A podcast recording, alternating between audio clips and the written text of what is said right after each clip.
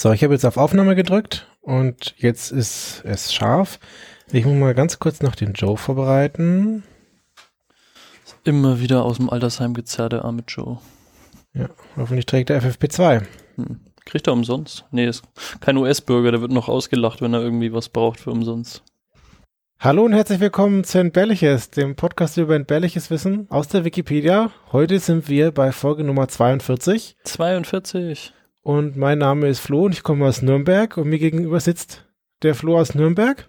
Mm, nicht mehr so. Nicht? Nicht mehr so. Hallo oh. erstmal.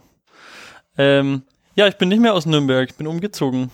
Und ich habe ich hab das ja auf Twitter gesagt, dass unser Format eine alles überschattende Wendung überziehen wird. Und jetzt ist irgendwie unser Intro kaputt gegangen aufgrund meiner Lebensumstände und es, äh, es, es, tut mir herzlichst leid, aber, aber eigentlich nicht. Besonders schön finde ich, dass du es vor der vorletzten Folge angekündigt hast und bestimmt ganz viele Leute ganz panisch die Folge gehört haben, um herauszufinden, was denn jetzt Breaking Changes sind. Aber ich weiß halt einfach, wie es geht. Du musst die Leute immer anfixen. Ja, weil das, das habe ich in meinem Social Media Marketing ähm, Lehrgang gelernt. Aber das heißt, die Leute ganz lange anfixen und hinhalten und um ihnen dann zu sagen, dass sich eigentlich nichts ändert? Oder ist doch alles Nö, es, es ändert sich nichts, außer dass das Intro kaputt ist. Also das heißt, unsere Hörer. Ich kann jetzt nicht mehr sagen Flo aus Nürnberg, weil ich nicht mehr wohnhaft in Nürnberg bin. Tatsächlich ist das witzig, weil ich vor der Aufnahme meine Wohnung jetzt übergeben habe. Das ist schön. Aber wir werden uns trotzdem weiterhin treffen. Das heißt, eigentlich ändert sich dann doch nicht so viel, oder doch? Nö. Das ist gut. Hoffe ich.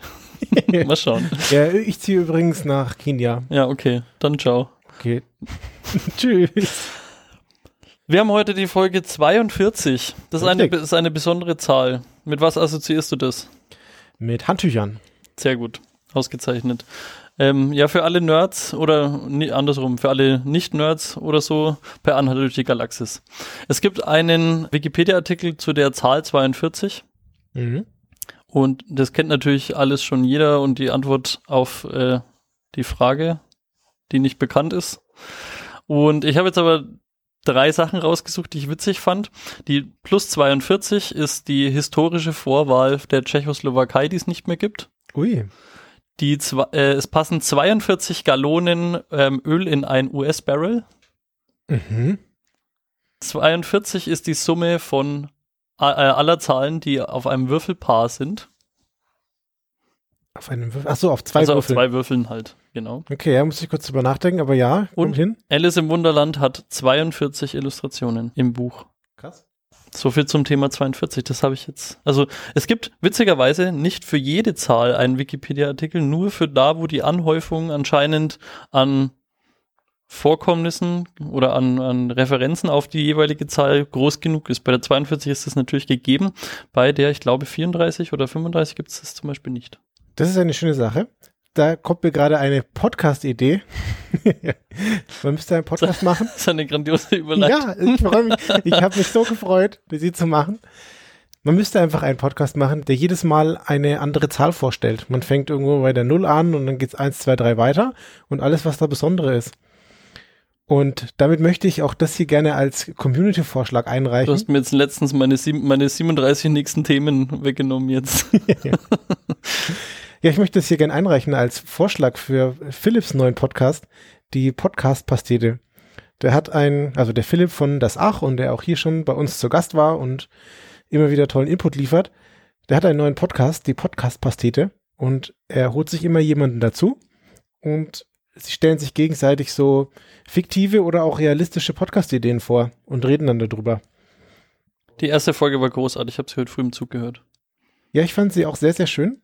Und ich bin auch schon eingeladen für eine Aufnahme, aber das wird noch ein bisschen dauern, da kommen viele vor mir. Ja, kann ich euch empfehlen. Das sind alles nur, das sind alles nur die, die Leute anheizen, Anheizer für bis der, bis der Porsche kommt. Oh ja, genau. Am besten alle schon hören und dann können sie sich auf mich freuen. Und dann, dann habe ich ganz, ganz miese Ideen und alles ist ganz furchtbar. Hit it, Joe!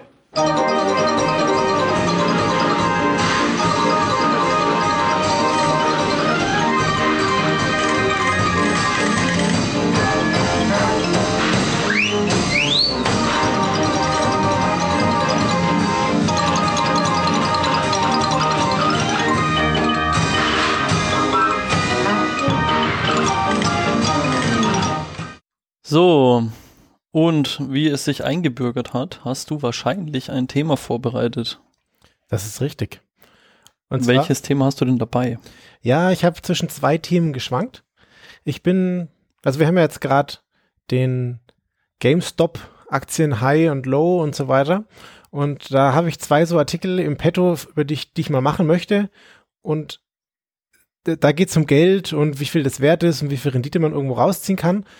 So im, im Wesentlichen und sowas ähnliches, da geht es bei mir auch darum. Willkommen beim Nürnberger Finanzpodcast. Ja, genau. Jetzt Insider-Tipps. So werdet ihr reich in zehn Schritten. Genau, ich kann euch nicht empfehlen, in Albanien 1997 zu investieren. Und zwar gab es da nämlich den Lotterieaufstand. Oh ja. Mhm. Kennst du den? Ich komme mir bekannt vor. Haben wir den im Blog mal gehabt? Richtig. Ich Aber ich weiß keine Details. Ich weiß eigentlich gar nichts mehr. Ich habe den im Blog gefunden und fand ihn äh, sehr interessant. Und an den musste ich jetzt eben wieder denken, Mega wo jetzt gut. hier diese GameStop-Sache ist. Aber die haben sich, haben die sich auch in Reddit getroffen in Albanien 1997? Nein, das haben sie nicht. Hm. Ich fange mal vorne an. Und zwar in Albanien, da hat der Kommunismus geherrscht und dann gab es 1990 auf einmal Massendemonstrationen. Die Leute hatten keinen Bock mehr auf Kommunismus und dann hat sich da die erste Partei gegründet. Die Partei heißt Demokratische Partei und wird abgekürzt mit PD. Eigentlich irgendwie eindeutig, worum es da irgendwie gehen soll. Und nach den Massenprotesten haben sie sich irgendwie durchgesetzt und 1991 gab es dann die erste echte Wahl. Aber die Kommunisten gewinnen da wieder und die anderen hatten ehrlicherweise keine Chance. Also ist jetzt eine Wahl, aber es ist mehr so eine, eine Wahl. Ja, ja, so ja. wie in Russland.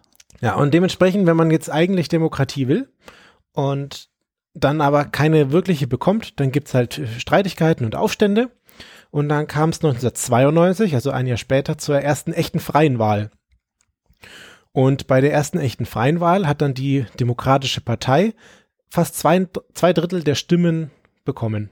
So, das heißt, sie haben deutlich gewonnen. Und dann haben sie Wirtschaftsreformen angestoßen. Und die haben dann regiert und dann ist da Demokratie eingezogen und das Land ist so mehr westlich geworden, als es halt davor im Kommunismus war. Und 1996 gab es dann die nächsten Wahlen und da gewinnt wieder die Demokratische Partei, aber diesmal gibt es da massive Manipulationsvorwürfe. Und in der Zeit ist also quasi sehr viel drunter und drüber gegangen. Zumindest mussten die keine Mauer einreißen.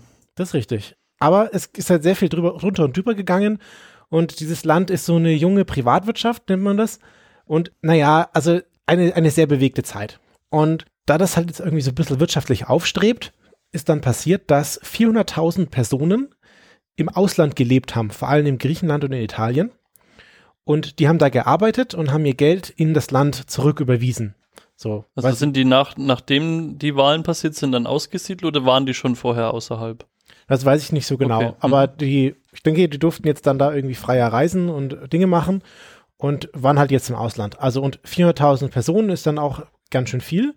Und die haben eben ihr Geld dann in das Land überwiesen. Und was dann passiert ist in dieser jungen Privatwirtschaft, die Leute hatten halt Vermögen und das wurde jetzt immer mehr. Also bis 1995 gab es Privatvermögen von 350 Millionen US-Dollar. Das war 15 Prozent vom Bruttoinlandsprodukt. Und im Jahr 1995 sind dann 250 Millionen dazugekommen.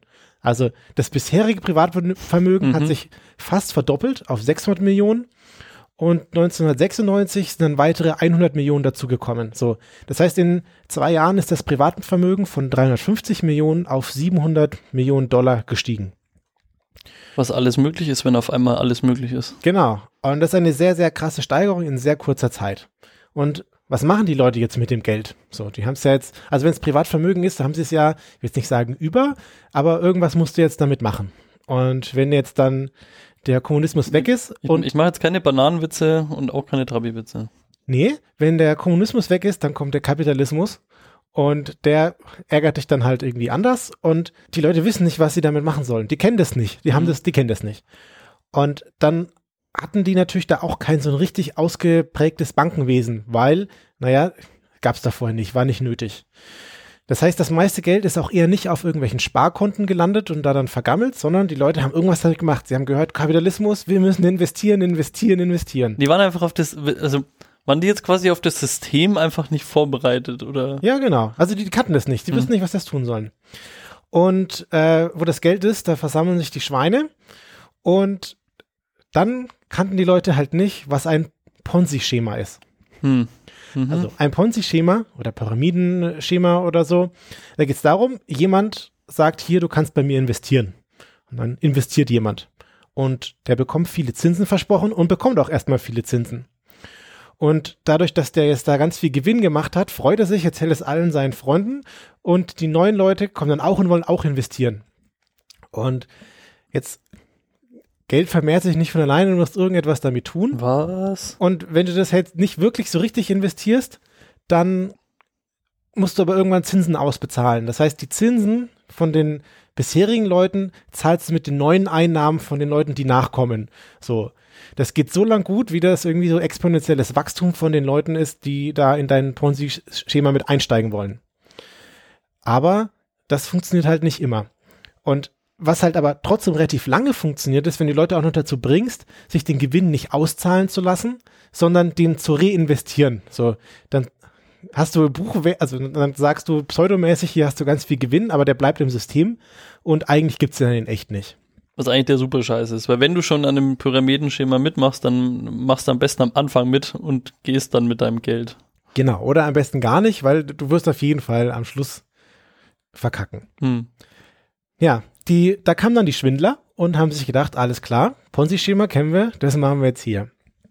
Sie haben halt dann den Leuten, die keine Ahnung hatten, wie man mit Geld umgeht, ganz viel gewaltige Zinsen versprochen. Und die Leute haben dann gesagt, ja, okay, alles klar, ich bin da dabei. Und am Anfang konnten die Leute natürlich auch auszahlen, aber das ging dann halt immer so weiter. Und die ersten Leute hatten ja auch schon ein bisschen Zinsen ausgezahlt bekommen, haben reinvestiert. Und dann ging es so los, dass die Leute gesagt haben, uh, alles klar, ich habe hier ein Grundstück und ich habe Eigenheim, das mache ich jetzt auch zu Geld und investiere da auch, weil da kriege ich ja so unfassbar viele Zinsen. Krass, wie geil der Kapitalismus ist. Ja. 1997. Wait for it. Genau. 1997 gab es dann 16 von diesen Pyramidenfirmen. In diese Pyramidenfirmen wurden 1,2 Milliarden Dollar eingezahlt.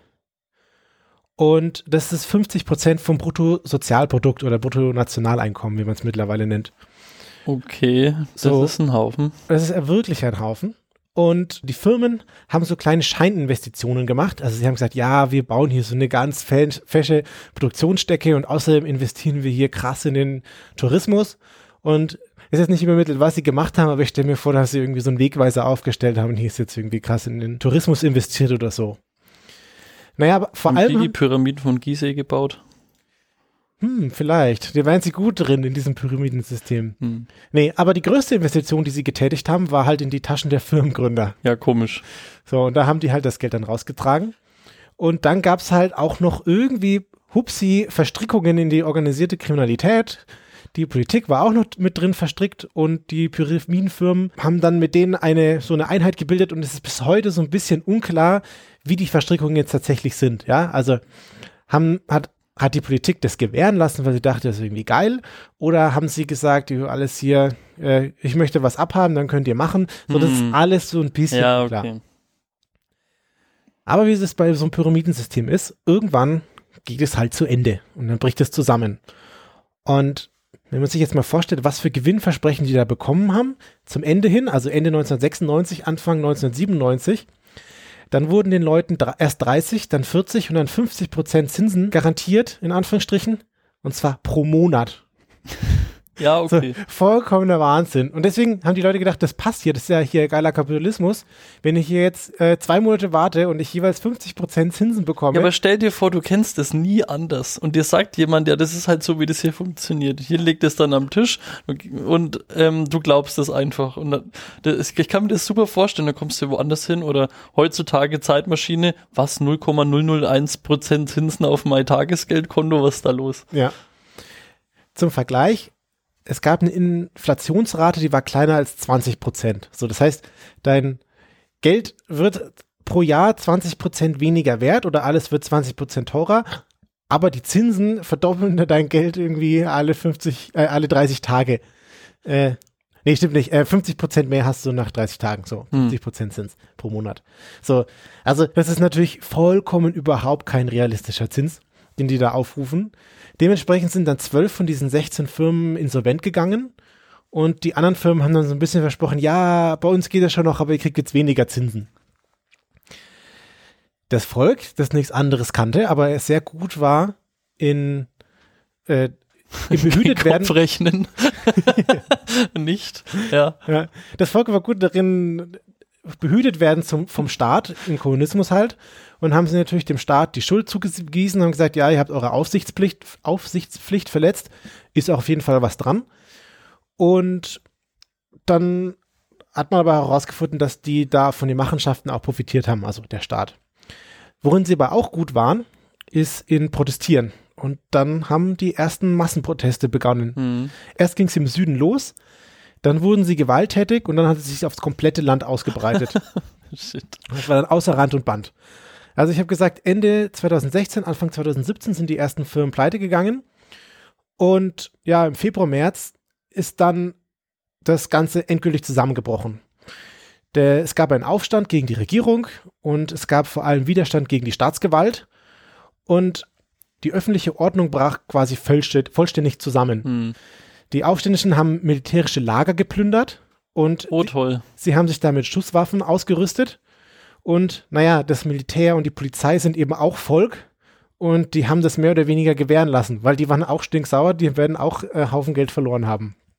Und der Wut, die Wut hat sich immer weiter ausgebreitet. Erst auf die Regierung, dann auf Geschäfte, dann auf staatliche Einrichtungen, dann auch auf Archive, dann auf Schulen und auf Hotels. Und am Ende des Tages gab es dann einfach keine Staatsgewalt mehr. Ja? Es gab kriminelle Banden und Plünderer.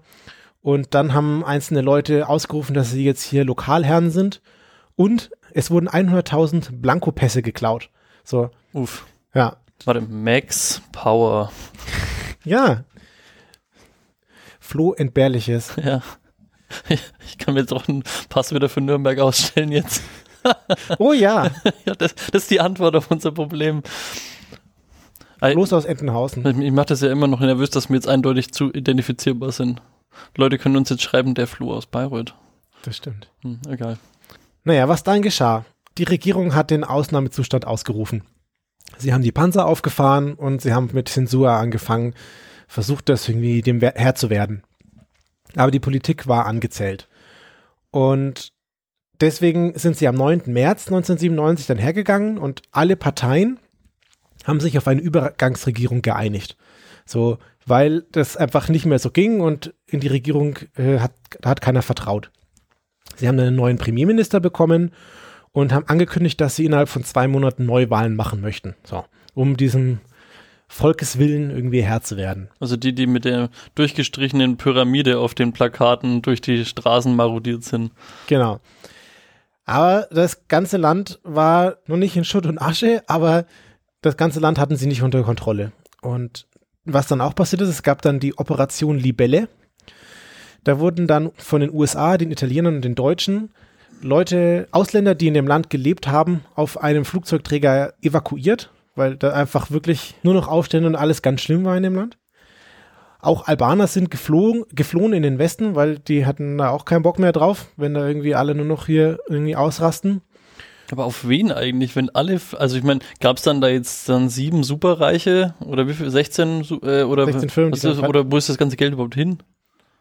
Ich weiß nicht, die, Verteilt. die, die werden das irgendwie außer Landes geschaffen haben, keine Ahnung. Also wenn sie es alle irgendwie immer wieder weiter verteilt haben und investiert hätten, dann wäre es ja wenigstens, Ja, aber auch dann wären sie ultra krass in der Kreide gestanden, weil sie ja das nicht jemals wieder die versprochene Zinsen da zahlen können.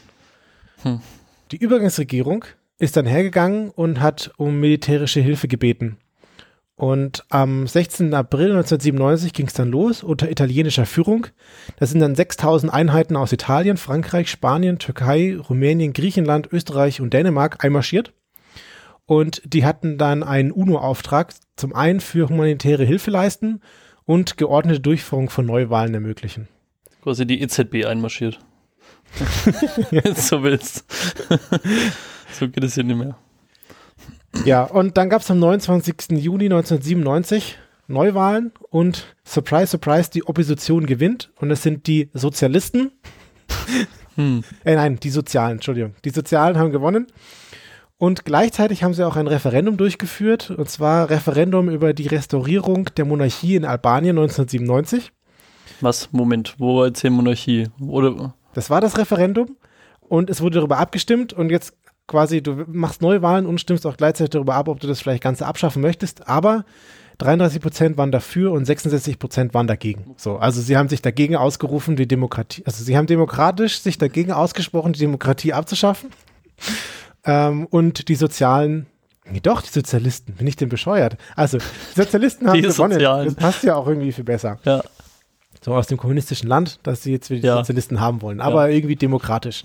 Also wenn hier Kommunismus das Pyramidenschema ist, dann doch wieder bitte zurück einmal zum Sozialismus. Sehr schön. Ja. Die ausländischen Truppen sind da noch ein paar Monate geblieben.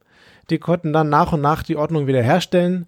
Aber im abgelegenen Gebieten hat es noch Jahre gedauert, bis die Staatsge Staatsgewalt da wiederhergestellt war. Wie geil ist das eigentlich? Also ganz ehrlich, du sitzt da irgendwie im Bundestag oder irgendwie in, in Belgien in irgendeinem äh, Regierungsgebäude ähm, und dann, ja, wir müssen jetzt echt da Truppen nach Albanien schicken. Ja, warum? Da ist so ein Pyramidenschema explodiert. Und das, was?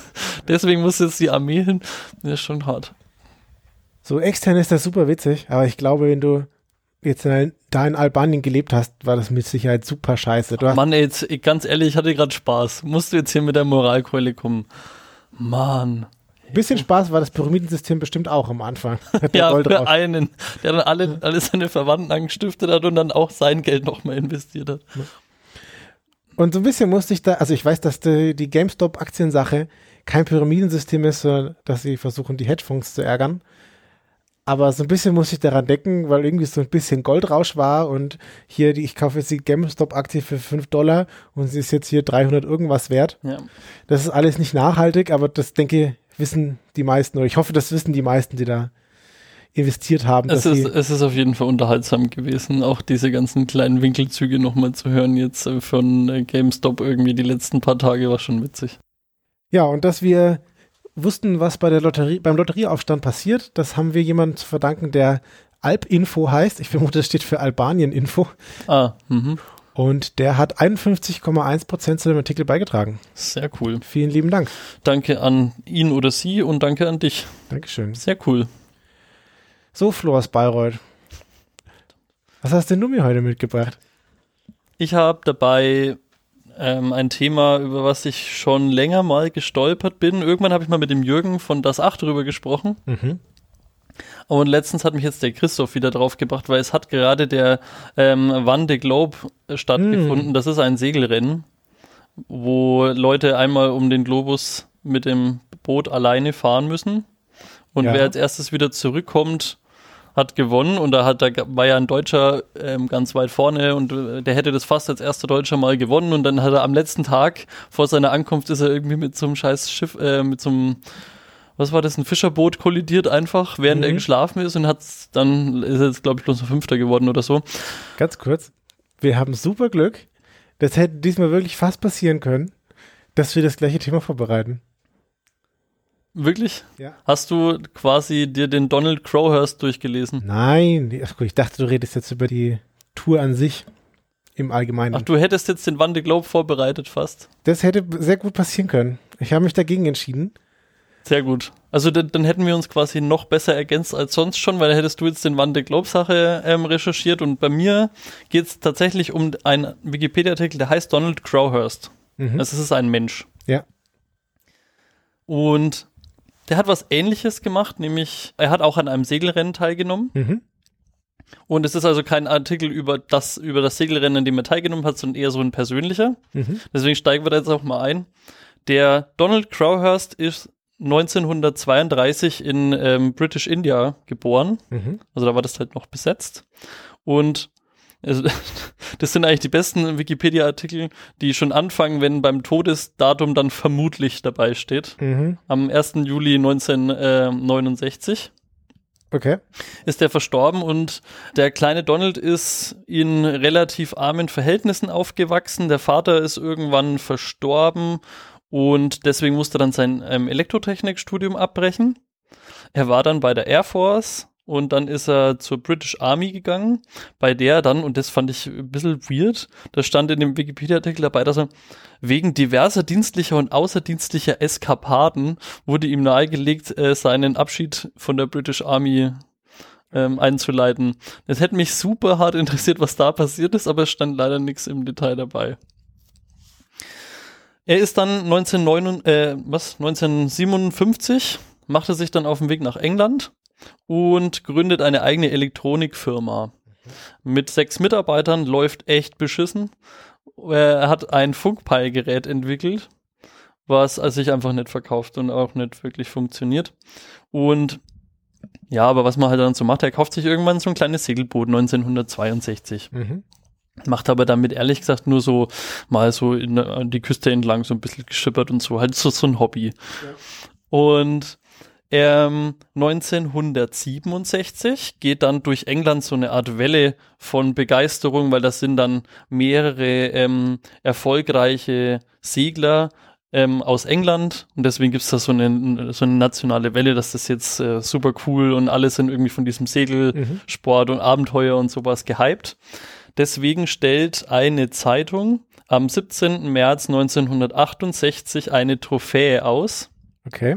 Und zwar den Golden Globe für den Einhandsegler, der zwischen dem 1. Juni und dem 31. Oktober 1968 von einem beliebigen Hafen der britischen Inseln nonstop eine Einhand-Weltumsegelung macht und wieder zurückkehrt an den Starthafen. Okay, krass. Also Einhandsegeln, ich kenne mich mit Segeln null aus. Es klingt Null. weniger als Zweihandsegeln, ganz ehrlich. Es ist auch, und es ist mehr als freihändig segeln. Also von daher sind wir uns da schon mal einig. Der Gewinner kriegt, wie gesagt, diesen Golden Globe und es gibt noch eine zweiten, äh, eine zweite Reward und das wird, das wird später wichtig. Also ähm, das, der, zweite, der, der zweite Gewinn ist eine 5000 Pfund und das sind umgerechnet inflationsbereinigt mittlerweile 95.000 Euro. Also für mhm. so, für 5000 Pfund, naja. Hm. Für die schnellste Weltumsegelung. Okay. Das ist der zweite Preis. Also zwei gleichwertige Preise, aber für verschiedene mhm. Ergebnisse. Und der Crowhurst, der Donald, denkt sich, cool, das mache ich jetzt. Der macht jetzt. Kann er segeln? Ich will das. Wie gesagt, er hat 1962, fünf Jahre vorher, ein kleines Boot, äh, ein Freizeitboot gekauft. Und macht das so als Hobby. Mhm. Also so, ich habe mir jetzt vor, vor zwei, drei Wochen Langlaufski gebraucht auf Ebay gekauft und es ist so, als würde ich jetzt nächste Woche beim Biathlon mitmachen, obwohl ich noch nie ein Gewehr in der Hand hatte. ja. Also ja, so ja, der, der, der, Kontext. Gut, der Crowhouse denkt sich, ich mach da jetzt mit.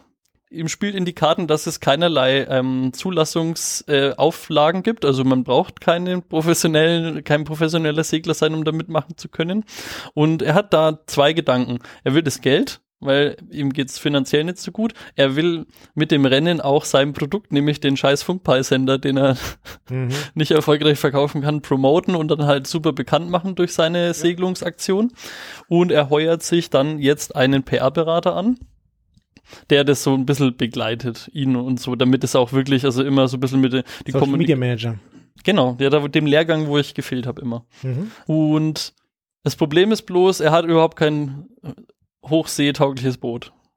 Ach komm, braucht man nicht. Bisschen Ducktape. Und da hat er irgendwie auch kein, ja genau, da hat er irgendwie auch kein Geld dafür. Und also ich habe gerade schon gesagt, der, der Startzeitpunkt muss nicht der gleiche sein für alle Teilnehmer. Mhm. Also du hast Zeit vom 1. Juni bis 31. Oktober. Er hat jetzt die ersten fünf Monate, nee, die ersten vier Monate damit verbracht, überhaupt mal ein, eine Bootswerft zu finden und einen Geldgeber, mhm. die ihm, ihm quasi dieses Boot überhaupt verkaufen oder halt ja aufbauen sozusagen. Er findet dann in Stanley Best einen Geldgeber, der sowohl Growers Haus verpfändet, also wenn das halt nicht geht, dann ja, oder wenn er das Rennen abbre ähm, abbricht, dann steht in dem Vertrag, dass er die Firma ihm überschreibt. Mhm. Also er setzt da relativ viel ein. So, ab am 1. Juni Nee, ab dem 1. Juni starten jetzt insgesamt neun Fahrer in dieses Rennen. Crowhurst hat immer noch kein Boot. Oh so. Gott. Nachdem er das Geld von dem Stanley Best hat, kann er endlich so eine Werft beauftragen, die in, in äh, Rekordzeit so ein Boot zusammenschustern. Und das Boot ist dann tatsächlich am 2. Oktober, also ungefähr 29 Tage bevor vor dem Endstartdatum ähm, fertig gebaut. Also wirklich in Rekordzeit. Diese Bootswerft hat sich da ultra ins Zeug reingelegt, sodass er eine Jungfernfahrt machen kann. Mhm. Nebenbei hat er übrigens einen einzigen finanziellen Sponsor weitergefunden für Zeug, nämlich Tupperware. Die haben ihm vier oder fünf so Tupperschalen gegeben, um Kleinigkeiten zu verstauen auf seinem Boot. Wenn man nonstop einmal um die Welt segelt, dann braucht man doch ein bisschen mehr zu essen als ein paar Kleinigkeiten, die man eintuppert. Ich habe keine Ahnung, wie das alles funktioniert hat. So, am 2. Oktober ist, äh, hat er gesagt, geil, das Boot ist fertig, jetzt gibt es erstmal Jungfernfahrt, mal ausprobieren, mhm. wie es überhaupt geht. Er hat drei Tage geplant. Er kommt am 15. Oktober, also 13 Tage später, von dieser Jungfernfahrt zurück. Hat gelernt hauptsächlich, dass das Boot im Wind zwar schnell ist, aber total die schlechte Manövrierfähigkeit hat und auch wenn der Wind nicht genau richtig auf die Segel kommt, dann ist das irgendwie alles super anstrengend und super kompliziert. Mhm. Und aber ist doch ein Einhandsegler, hat er noch eine frei. Nachdem es jetzt aber ja schon der 15. Oktober ist und der 31. ist der späteste Startdatum, hat er jetzt auch nimmer so viel Zeit, jetzt dann noch was zu korrigieren oder sich irgendwie überhaupt mit diesem Boot vertraut zu machen. Noch geiler hätte ich ja gef gefunden, wenn er festgestellt hätte, dass die Jungfernfahrt jetzt schon länger dauert als sein, ein, sein Startdatum und er jetzt einfach von der Jungfernfahrt die ganze Reise antreten ja, muss. Ja, genau. So, Jetzt ist es der 30. Oktober, also ein Tag vor dem letzten Tag, wo man starten kann. Und er hat völlig überhastet jetzt noch einen eigenentwickelten Kenterschutz gebaut. Die kann er gleich mit promoten. Genau. Und es ist ein automatischer, aufblasbarer Antriebskörper an der Mastspitze. Also, das ist irgendwie, wenn das dann umkippt, dann bläst sich da irgendwas auf, damit du da dann doch nicht kenterst. Irgendwie mhm. so, damit sich dein Boot irgendwie so nett umdreht. Stützräder für dein so. Segelboot. Also der Tag, der letzte verstreicht dann auch noch völlig sinnlos. Und das will ich jetzt, ich glaube, das will ich jetzt einfach so vorlesen. Nach völligst überhasteten Klarmachen des Bootes, bei dem wichtige Ersatzteile und Ausrüstungsgegenstände erst gar nicht an Bord kamen oder so verstaut wurden, dass Crowhurst sie auf See nicht mehr finden konnte, startete der in Tynemouth als letzter Teilnehmer des Rennens am 31. Oktober 1968 um 16.52 Uhr. Also es war der letztmöglichste Tag, wo er überstürzt all sein Scheiß in das Boot reinräumt und dann doch noch loskommt. Unglaublich. Geil, oder? Das sind noch, findest du das nicht perfekte ähm, Voraussetzungen, um dieses Rennen jetzt da zu machen? So viel Selbstvertrauen hätte ich auch gern manchmal. ich finde es auch schon geil, wie jemand auf die Idee kommt. Also, oder er ist halt super hart verzweifelt einfach, weil, also, ist das so, ist das noch Dunning-Krüger-Effekt, wenn man denkt, ich habe jetzt zweimal gesegelt am Wochenende um die Küste da und jetzt mache ich hier so eine Weltumsegelung oder ist das einfach schon Wahnsinn? Puh, gute Frage. Im Zweifelsfall beides. So, Crowhurst ist unterwegs. Er ist aber viel, viel langsamer als gedacht. Und das liegt unter anderem auch daran, dass das Boot wie mir jetzt auffällt, nur begrenzt seetüchtig ist. Weil er hat mehrere Lecks in den Bootsrümpfen, die er immer wieder professorisch stopfen muss. Ähm, die Selbststeueranlage ist kaputt. Also die, oder zumindest sehr, sehr eingeschränkt benutzbar. Also es gibt wohl irgendwie auch da schon in den 60ern irgendwie so Zeug, was dich so halbwegs auf Kurs hält, aber wie gesagt, ich bin echt kein Segler. Ähm, ja, da sitzt man dann quasi so auf dem Boot und irgendwie ist alles scheiße. Also weil die Ergebnisse, die man sich selber versprochen hat, treffen irgendwie nicht so wirklich ein. Und ja, man hat da so ein Funkgerät, um mit der Heimat zu kommunizieren und auch irgendwie seinen Zwischenstand irgendwie so durchgegeben. Und was denkst du, was man dann da so macht? Nicht Batterie daheim vergessen? Nee, die hat er tatsächlich dabei. Das funktioniert. Okay. Er nimmt dieses Funkgerät und sendet, sendet regelmäßig falsche Signale zu Hause an, dass er schon viel weiter ist, als er eigentlich wäre oder als er eigentlich ist. Mhm. Und teilweise gibt er so krasse Geschwindigkeiten an, dass er sogar Geschwindigkeitsrekorde bricht von irgendwie, keine Ahnung, 300 kmh oder sowas halt. Also so richtig krass. Lügen will gekonnt sein. Die, an, die Anrufe auf dem Funk nimmt natürlich sein PR-Manager entgegen und der hat der, also ich meine, was macht ein PR-Manager? Der bauscht das ja nochmal auf. Geil. Und der, der bauscht das so weit auf, dass irgendwie in der Heimat jeder denkt, er ist eigentlich so der heimliche Favorit in dem Rennen, obwohl er halt als letztes gestartet ist und so ein bisschen so der Underdog, aber er schafft es jetzt. Also, Mhm. also wirklich, der PR-Manager war sozusagen sein Geld wert. Irgendwann im Dezember, also wir sind jetzt dann Oktober 31. gestartet, November, irgendwann im Dezember, Mhm. kann er sich irgendwie nimmer so wirklich so selbst belügen. Also was er denn jetzt da eigentlich macht, weil irgendwann fällt es ja, das, das geht ja nur begrenzt lang gut, dass er da falsche Werte und falsche Positionen durchgibt. Aber er ist schon noch unterwegs. Oder ist der Er ist eigentlich irgendwo unterwegs. nur hinter den einen Berg dann da abgebogen und Er ist schon unterwegs, also die Route kann man sich ungefähr so vorstellen, wenn du dir England äh, visualisierst, ja. dann fährst du quasi einmal komplett nach Süden, so um Afrika rum Mhm. und dann fährst du bei Australien irgendwie vorbei und dann unten um das Kap Horn rum Ja. und dann quasi über den Atlantik wieder nach oben. Also wenn Okay, du am, am Amerika rum bist, also quasi äh, rechts rum. Einmal Weltumsegelung. Mhm. Rechts. Ich bin ganz gut in dieser Geografie-Sache. Ähm, genau, das wäre jetzt die eigentliche Route. Ja. Von diesem, ähm, wie hieß es jetzt nochmal? Globe, Global, Golden Globe Race. Mhm. Ähm, aber er, er macht auch irgendwann mal den Realitätsabgleich, dass er das nicht schaffen wird. Ich check übrigens gerade erst Golden Globe, weil Globe, der Globus, die Erde. Ja. Die Flat Earth Society hat äh, Fans all around the globe. Ja. Also. Was macht er jetzt? Er nimmt sich jetzt vor, dass er nicht Kurs aufs Kap Horn nimmt, also Mhm. wie gesagt unten rum, sondern einfach so all das Kap der guten Hoffnung ansteuert und irgendwie im Atlantik so lang rumguckt, bis er es irgendwie halbwegs wieder plausibel ist, dass er da zurückkommt. Ja. Und dann segelt er halt wieder zurück. Problem ist aber, die Lecks haben mittlerweile so großes Ausnahme, ähm, Ausmaß angenommen, dass es eigentlich schon nimmer feierlich ist. Also er hat ganz viel Probleme mit seinem Boot, die er immer wieder irgendwie reparieren muss, hat aber nicht das richtige äh, Reparaturzeug dabei und äh, es ist alles immer nur so notdürftig. Und ich meine, also mich beunruhigt das extrem, wenn ich weiß, in meinem Boot ist ein Loch. Ich weiß nicht, wie der erfahrene Segler, was er ja nicht ist, aber wie man das so macht, aber naja. Er hat ja die Deckel von den Tupperdosen. die würde ich da irgendwie so draufkleben mit Ja. meinem Tape. So, aufgeben ist keine Option. Weil, also, ich meine, er verliert ja alles. Er verliert sein Haus, seine Familie ist dann wahrscheinlich arm, die Firma ist dann weg und noch dazu die Häme, weil ihm ist ja sehr wohl bewusst, dass er ja alles gelogen hat. Ja.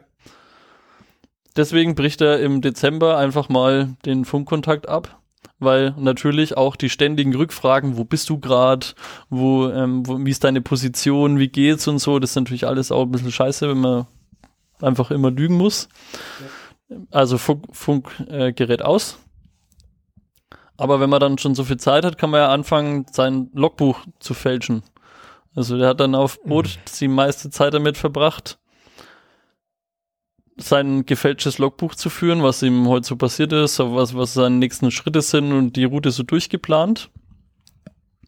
Im April, also es war jetzt Dezember, äh, drei Monate später, schaltet er das Funkgerät wieder an. Mhm.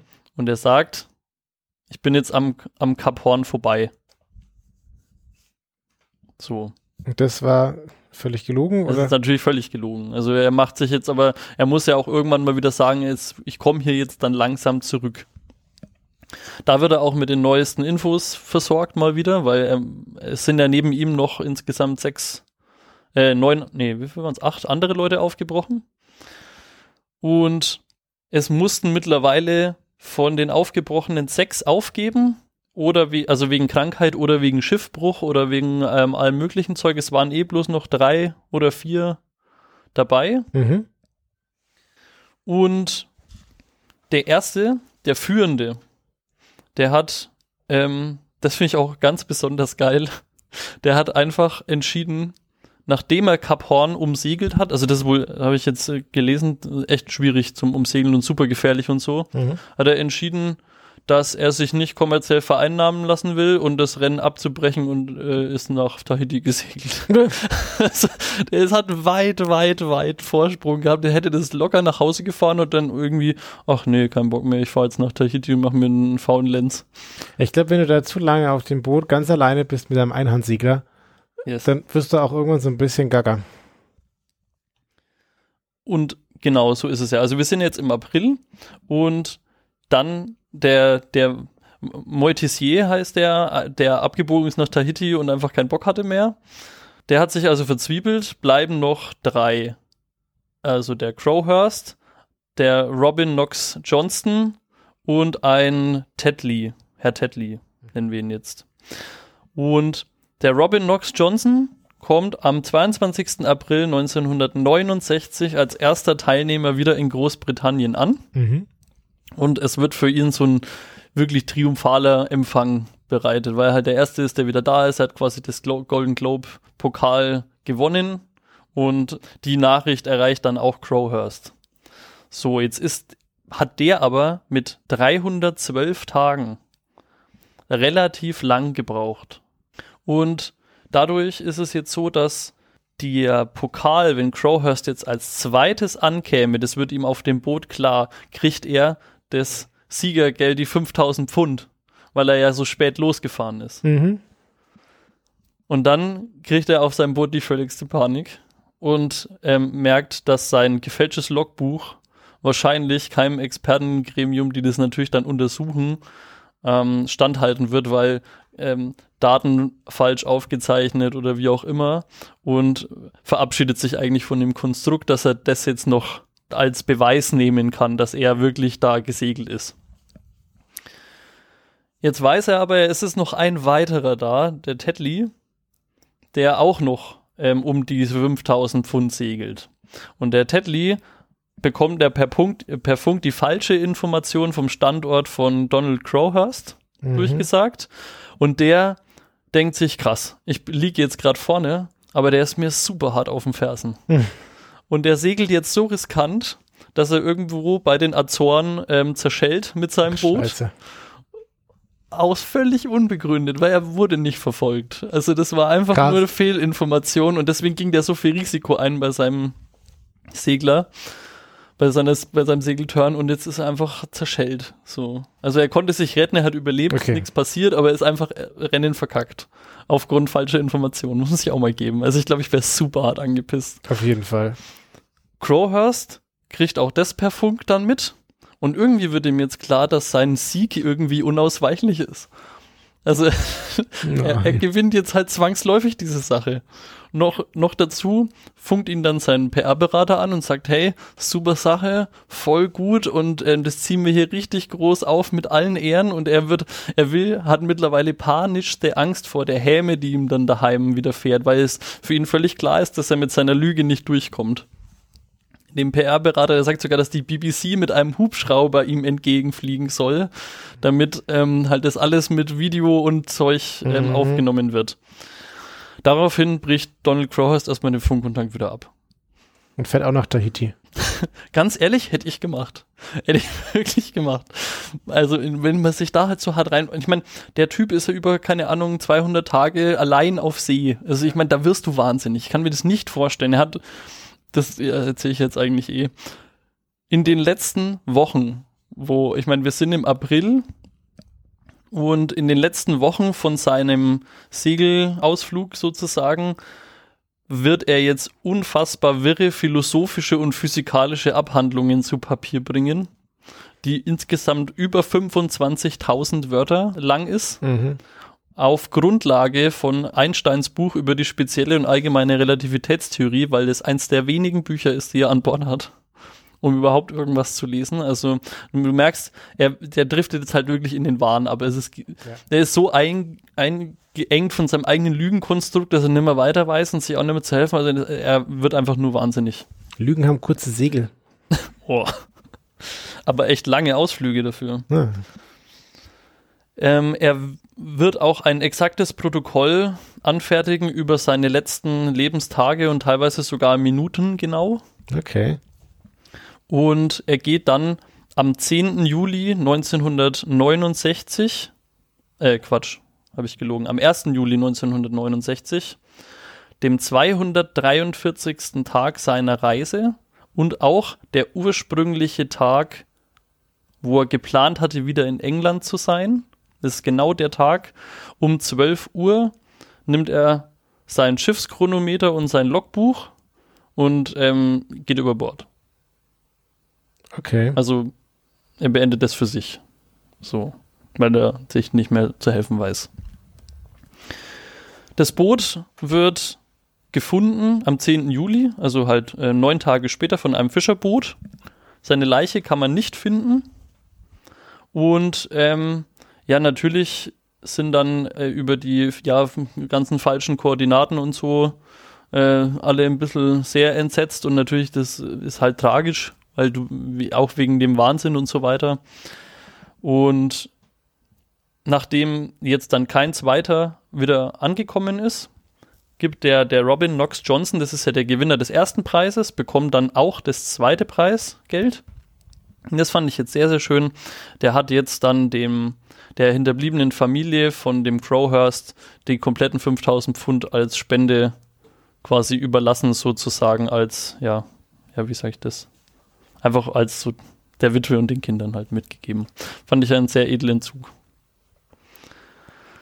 Wow. Krasser Typ. Quite a ride. Oder so, würde ich sagen. Zu verdanken haben wir den ganzen Artikel dem Torbjörn mit 84,9 Prozent. Ich muss sagen, das ist wirklich schön geschrieben und hat auch beim Lesen schon Spaß gemacht. 13.000 Zeichen hat er beigetragen. Weitere Hobbys von Torbjörn sind Soldatensprache, DDR, Wehrpflicht, Stiftungen und die Küche, das fand ich witzig, die Küche in der DDR und Super Size Me. Und das ist ein bisschen gegensätzlich, aber egal. Na gut, das wär's gewesen. Was hältst du von Donald Crowhurst? Ja, ich habe ein bisschen Respekt vor ihm, aber er ist auch einfach echt super dämlich und es tut mir auch ein bisschen leid. Ja, die, die Geschichte finde ich auch, die nimmt dich irgendwie mit auf, was bekloppt und dann, boah, krass, das geht, diesen Schritt geht er auch noch, boah, das nimmt er auch noch in Kauf, um dieses Lügenkonstrukt. Und dann irgendwann, ganz am Ende, wird es dann echt irgendwie traurig, weil du einfach merkst, uff, das nimmt, er weiß auch selber nicht mehr, wie er, wie er damit umgehen soll. Aber ganz ehrlich, ich wüsste nicht, was mir passiert mit nach 243 Tagen auf einem Boot allein. Ja. Und dann sagt noch einer Corona, ähm, Homeoffice ist schlimm. Also Imposter-Syndrom, darunter leidet er auf jeden Fall nicht. ja, krass. Wo segeln wir hin mit unserem Podcast? Mit dem Podcast-Schiff? Ähm, ja, gute Frage. Ich würde sagen, maximal hier auf dem, auf der Wörderwiese. Tretboot mieten. Tretboot, ja. Könnten wir mal machen. Und dann nehmen wir Podcast auf mit ganz viel so Wassergeräuschen und so. Bitte. ganz viel Wind auf dem Mikro. Ja. Gut, dann hätte ich sagen, danke dir für dein Thema. Ja, ich danke dir auch herzlich für dein Thema. Danke Wikipedia. Danke Nein. die beiden Autoren, die wir referenziert haben oder Autorinnen. Genau. Und dann wünschen wir euch eine schöne Zeit. Ja, wir danken euch fürs Zuhören und ihr könnt uns gerne irgendwo bewerten und ein paar Sternchen hinterlassen. Mehr Sterne, mehr gut. Und wenn ihr keine Spambots seid, dürft ihr auch gerne kommentieren. Darüber würden wir uns freuen, wenn ihr uns Kommentare hinterlasst. Und ansonsten, tschüss, bis nächstes Mal. Ciao, ciao. Bis dann. Ciao.